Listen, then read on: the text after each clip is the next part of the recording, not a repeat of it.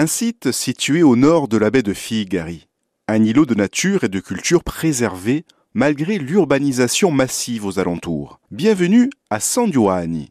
Nous ne sommes pas très loin de la route territoriale et de l'aéroport de Figari.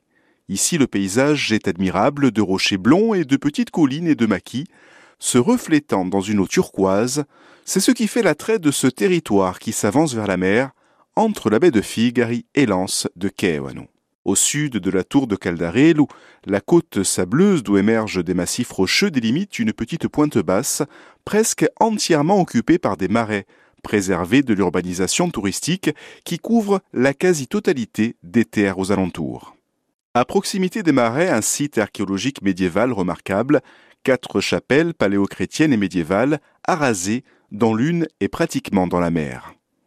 À proximité de la plage, à deux mètres de profondeur, de beaux sous-marins, formes d'érosion des boules de granit typiques d'un littoral au climat chaud et sec, sont une illustration de la montée du niveau de la mer depuis plusieurs milliers d'années.